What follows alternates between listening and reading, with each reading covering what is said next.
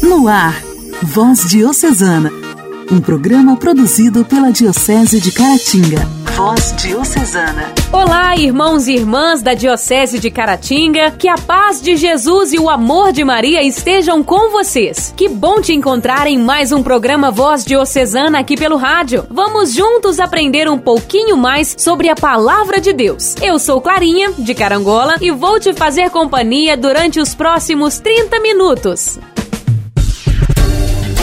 Voz Diocesana. Voz Diocesana. Um programa produzido pela Diocese de Caratinga.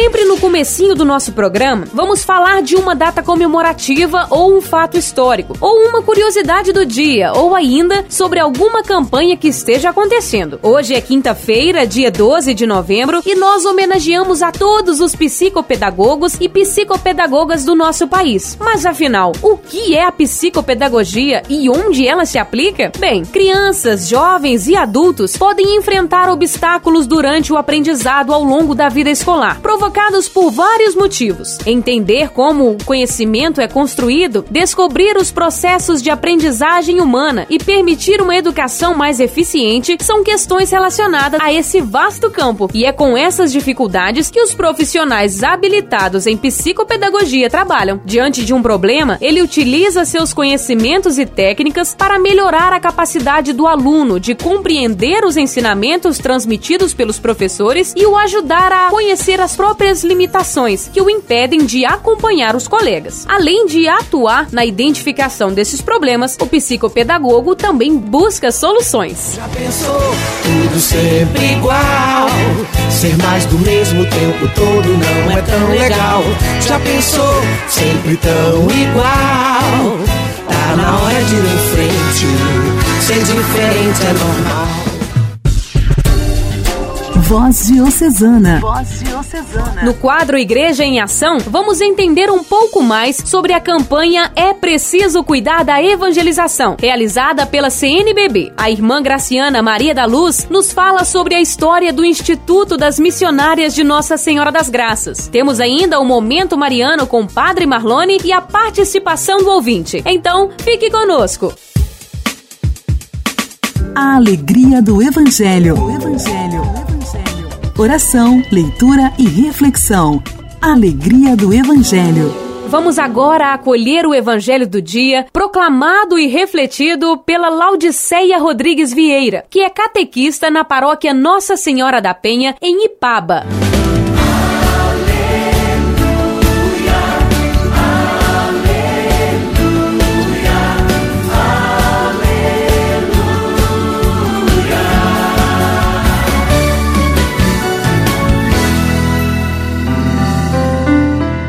Evangelho de Jesus Cristo segundo São Lucas. Os fariseus perguntaram a Jesus sobre o momento em que chegaria o reino de Deus. Jesus respondeu: O reino de Deus não vem ostensivamente, nem se poderá dizer está aqui ou está ali, porque o reino de Deus está no meio de vocês. Jesus disse aos discípulos: Chegarão dias em que vocês desejarão ver um só dia do Filho do Homem e não poderão ver. Dirão a vocês: ele está ali ou ele está aqui. Não saiam para procurá-lo, pois como o relâmpago brilha de um lado a outro do céu, assim também será o filho do homem. Antes, porém, ele deverá sofrer muito e ser rejeitado por esta geração. Palavra da salvação.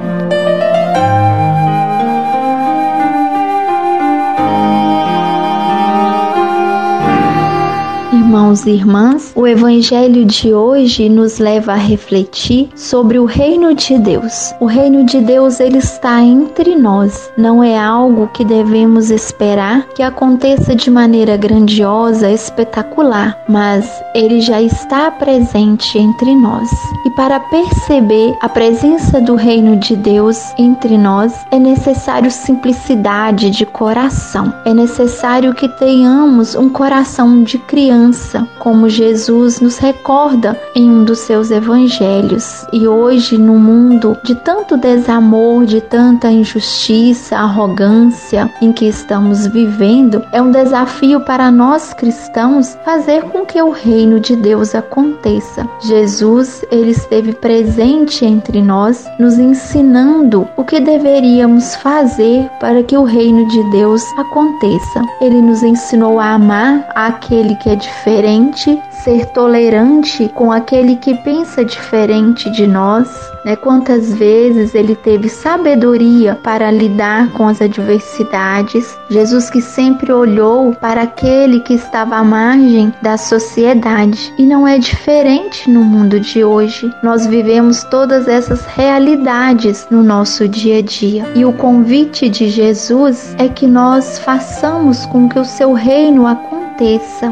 aqui e agora, no nosso lar, na rua, na escola, na política, onde nós estivermos, que o nosso coração seja movido pelo Espírito Santo, para que nós possamos ter os olhos de Jesus para ver além das aparências, para ver além do que a mídia mostra, para ver além do que está diante dos meus olhos, para que nós possamos também sentir a dor do outro. Em tempos que estamos perdendo tantas pessoas queridas, é por causa de uma doença tão grave e muitas vezes vemos tanta indiferença das pessoas, como também vemos tantas pessoas boas se solidarizando, fazendo com que o reino de Deus aconteça. Então fica um convite para nós nos perguntarmos: eu estou fazendo com que o reino de Deus aconteça? Estou deixando o Espírito Santo agir em mim de forma silenciosa para que eu seja um instrumento de Deus? Irmãos e irmãs, que a palavra de Deus germine em nosso coração e nos ajude a ser melhores cristãos em tempos tão difíceis.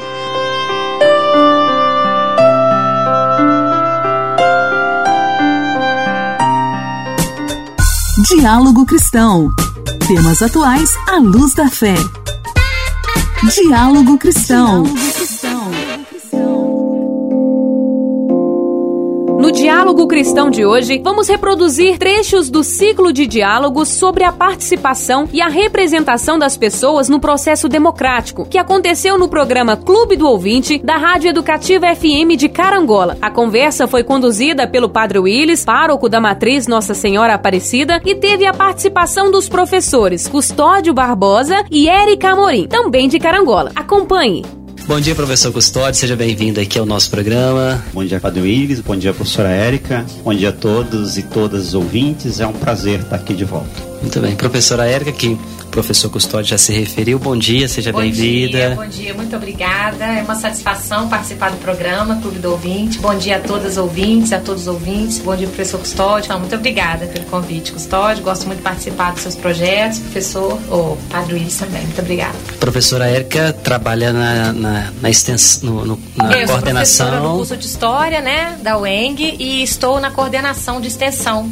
É, assumimos agora no mês de março, junto com a nossa nomeação no concurso. E estamos nesse desafio aí de buscar atividades extensionistas, é, aproximar a universidade da comunidade. E essa proposta do professor Custódio, o, o projeto é, do ciclo de diálogos, né? É uma, uma proposta bastante positiva e a gente fica muito feliz participar. E hoje nós queremos falar do nosso papel como um todo, do nós que somos cidadãos, né? A nossa participação e a representação. Esse é o foco.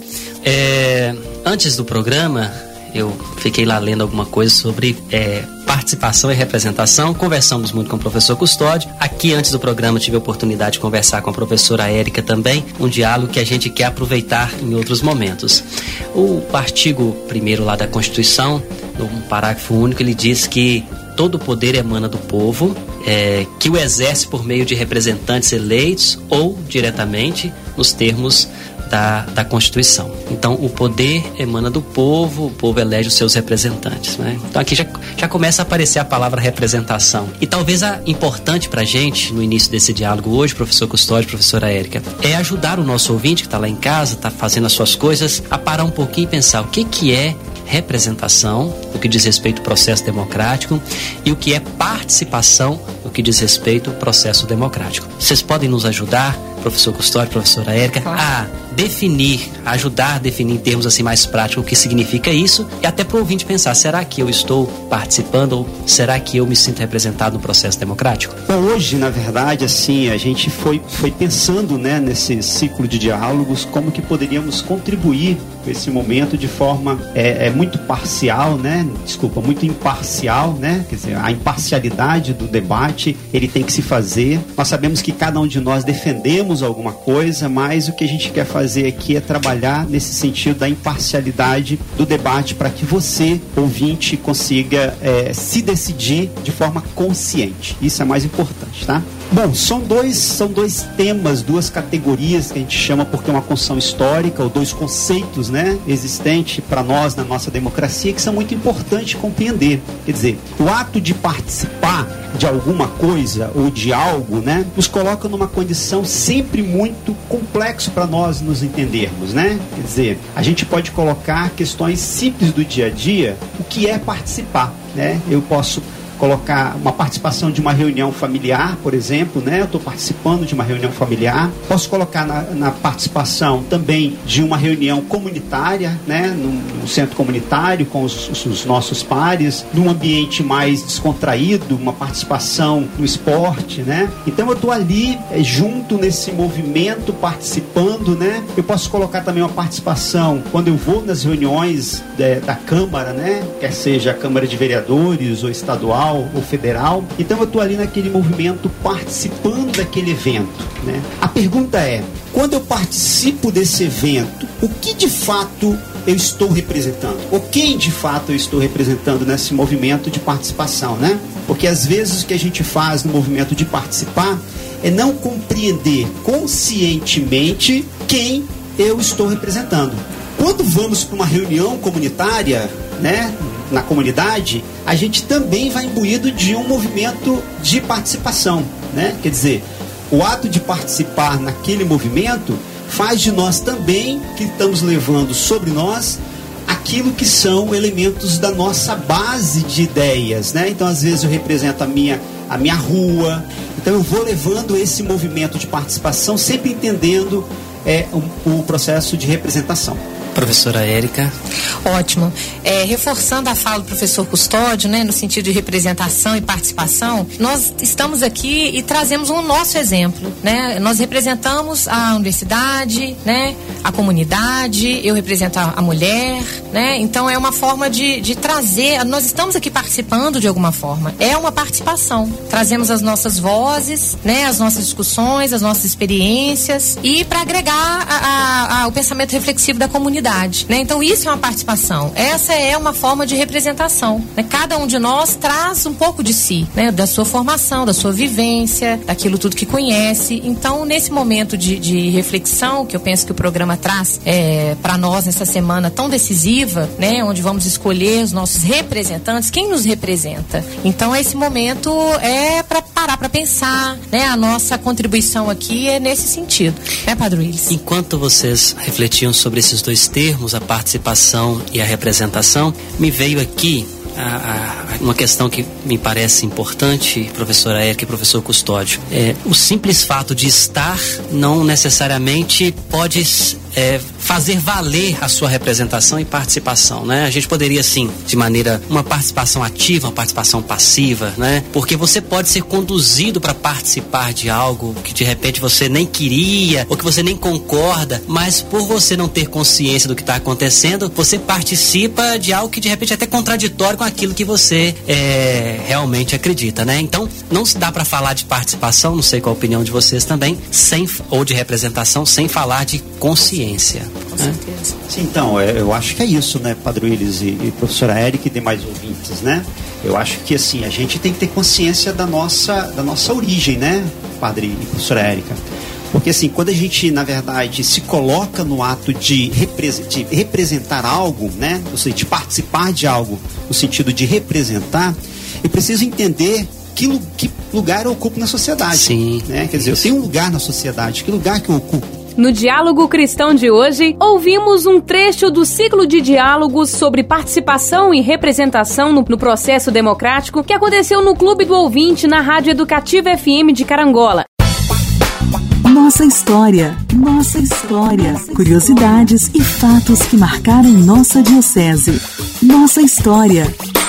Olá, prezado irmão, prezada irmã. Prosseguindo com a história do Instituto das Missionárias de Nossa Senhora das Graças, em 12 de dezembro de 1957, tomou posse na Diocese de Caratinga o novo bispo na pessoa de Dom José Eugênio Correia. Este mostrou-se muito interessado pelo Instituto, que ainda estava dando os primeiros passos. Muito nos ajudou. Tomou providência para que a Casa Geral se transferisse para Caratinga, onde havia maior e melhor espaço para seu crescimento e desenvolvimento. Juntamente com a irmã Rosa da Silveira Costa, superiora geral, reformulou nossa primeira Constituição. Com a renúncia de Dom José Eugênio Correia, sucedeu-lhe no pastoreiro da diocese Dom Hélio Gonçalves Heleno, que tomou posse no dia 24 de março de 1979. Em sua pessoa, tivemos um grande amigo e benfeitor.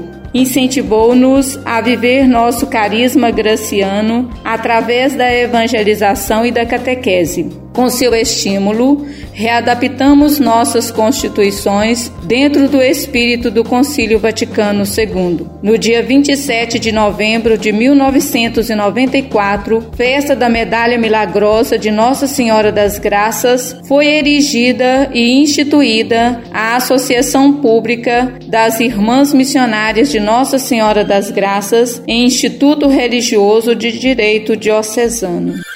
Igreja, Igreja em Ação. Formação, CNBB, notícias, Vaticano, diocese, não paróquia, a minha Igreja fé. em Ação. Igreja em Ação. Durante todo o mês de novembro, a Igreja no Brasil realiza a campanha É Tempo de Cuidar da Evangelização. Um convite para que todos os fiéis possam despertar a solidariedade e a esperança. A campanha da CNBB tem o objetivo de mostrar a importância de sermos responsáveis na ação evangelizadora da Igreja. Este ano, em todo o mês de novembro, a Conferência Nacional dos Bispos do Brasil, CNBB, realiza a coleta Coleta do Bem. Seu ponto alto será nos dias 21 e 22 de novembro, Solenidade de Cristo Rei. A iniciativa vai unificar a coleta da solidariedade, realizada durante a campanha da fraternidade, e a coleta da campanha da evangelização, normalmente realizada no terceiro domingo do Advento, em uma só doação à Igreja no Brasil. Do total que a coleta do bem conseguir arrecadar este ano, 50% será destinado a ações de solidariedade e cuidado com a vida e 50% às ações de evangelização da Igreja no Brasil. Dos recursos voltados à promoção da solidariedade, 60% comporão os Fundo Diocesano de Solidariedade e 40% o Fundo Nacional de Solidariedade, o FNS gerido pela CNBB. Dos 50% a serem direcionados às ações de evangelização, 45% são para as dioceses, 20% para manter as atividades dos 18 regionais da Conferência Nacional dos Bispos do Brasil e 35% para as ações da CNBB. As doações são investidas em apoio a projetos de desenvolvimento comunitário, de geração de renda superação da vulnerabilidade e também na sustentação da obra de evangelização e animação pastoral da Igreja no Brasil inteiro, incluindo projetos missionários em outros países. Um dos projetos apoiados é o Vida em Movimento, que há três anos produz remédios naturais e fitoterápicos e os distribui para a população que vive nas ruas de João Pessoa e também a acolhida, na capital da Paraíba dos índios Varal, refugiados da Venezuela. Uma parceria entre o Ministério Público Federal e a Arquidiocese da Paraíba permitiu o acolhimento humanizado dessas pessoas. Essa parceria permitiu, inclusive, com que recursos arrecadados durante a campanha da fraternidade da CNBB fossem destinados para o aluguel de casas. De algumas casas na cidade que permite que essas duas centenas de pessoas, mais de 200 pessoas aqui da etnia Uaral, consigam serem é, abrigadas em João Pessoa graças a esse grande trabalho. Com os recursos doados à evangelização, o Regional Sul 1 da CNBB mantém projetos de cooperação missionária na Amazônia brasileira e na Diocese de Pemba, em Moçambique, na África. Nós aqui em Pemba, na Diocese de Pemba, temos um apoio muito forte do Regional Sul 1 da CNBB, que abrange todo o estado de São Paulo. Eles enviaram vários missionários, enviam recursos para esses missionários, porque a nossa igreja é ainda bastante pobre e dependente. Então quero agradecer à Igreja do Brasil por esse envio, por essa saída missionária, por estarem a serviço da igreja em todas as partes do mundo. É muito importante nós assumirmos a nossa vocação missionária. Voz Diocesana. Voz Diocesana. Um programa produzido pela Diocese de Caratinga quero mandar um abraço especial aos novos cinco padres que a nossa Diocese de Caratinga ganhou: Padre Erasmo Gomes, Padre Igor Luiz Arantes, Padre José Geraldo da Silva, Padre Malvino Neto e Padre Sebastião Caetano Dias. Essa música vai especialmente para vocês. Vim até aqui derramar o meu passado banhar os pés que andaram por aí, sem carinho receber.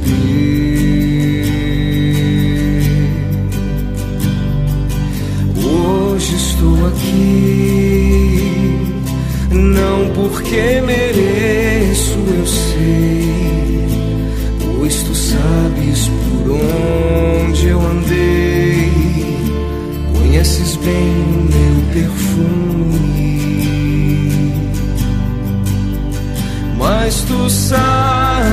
também que o meu choro é sincero, porém não tenho nada a oferecer, meu Senhor, mas te dou a minha vida,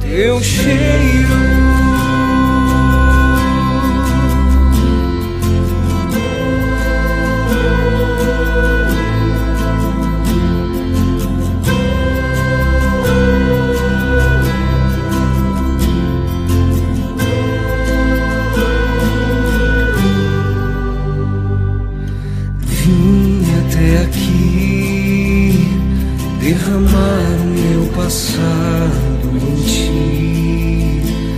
Vim banhar os pés que andaram por aí, sem carinho receber.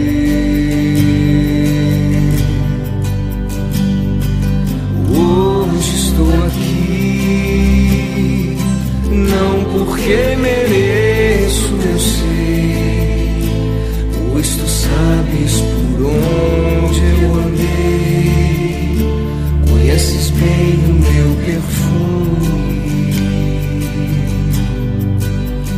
Mas tu sabes também que o meu choro é sincero, porém não tenho nada a oferecer, meu Senhor. Mas te dou a minha vida.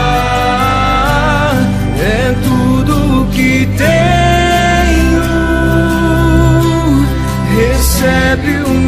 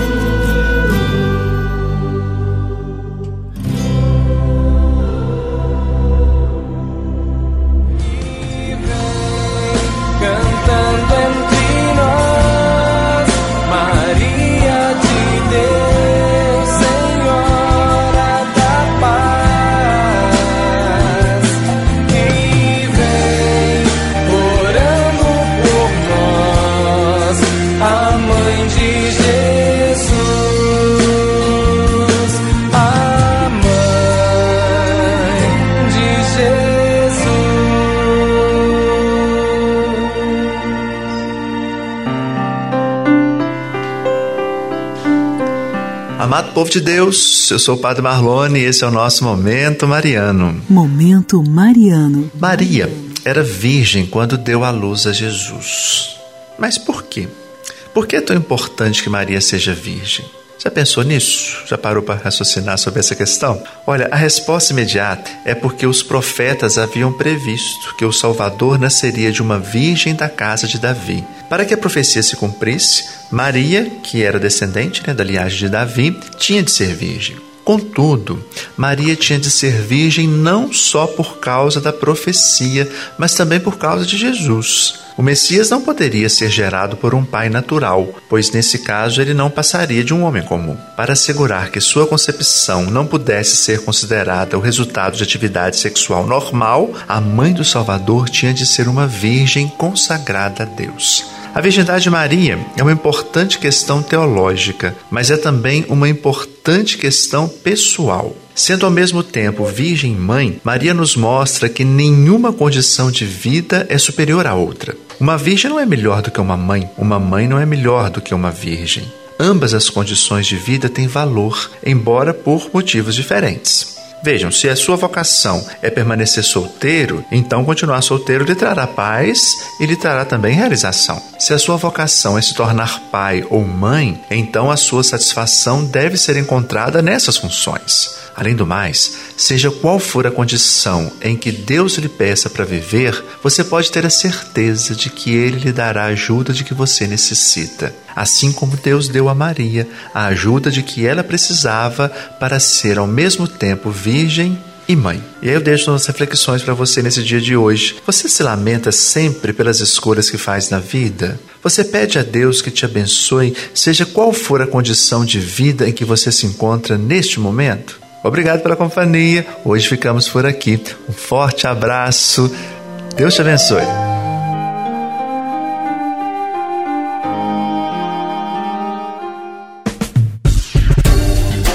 Voz Diocesana. Voz Diocesana. Um programa produzido pela Diocese de Caratinga. Chegamos ao fim do programa Voz Diocesana desta quinta-feira e foi um prazer estar com você até agora. Fique na paz do Senhor e até amanhã, nesse mesmo horário. Você ouviu Voz Diocesana, um programa da Diocese de Caratinga. Voz Diocesana.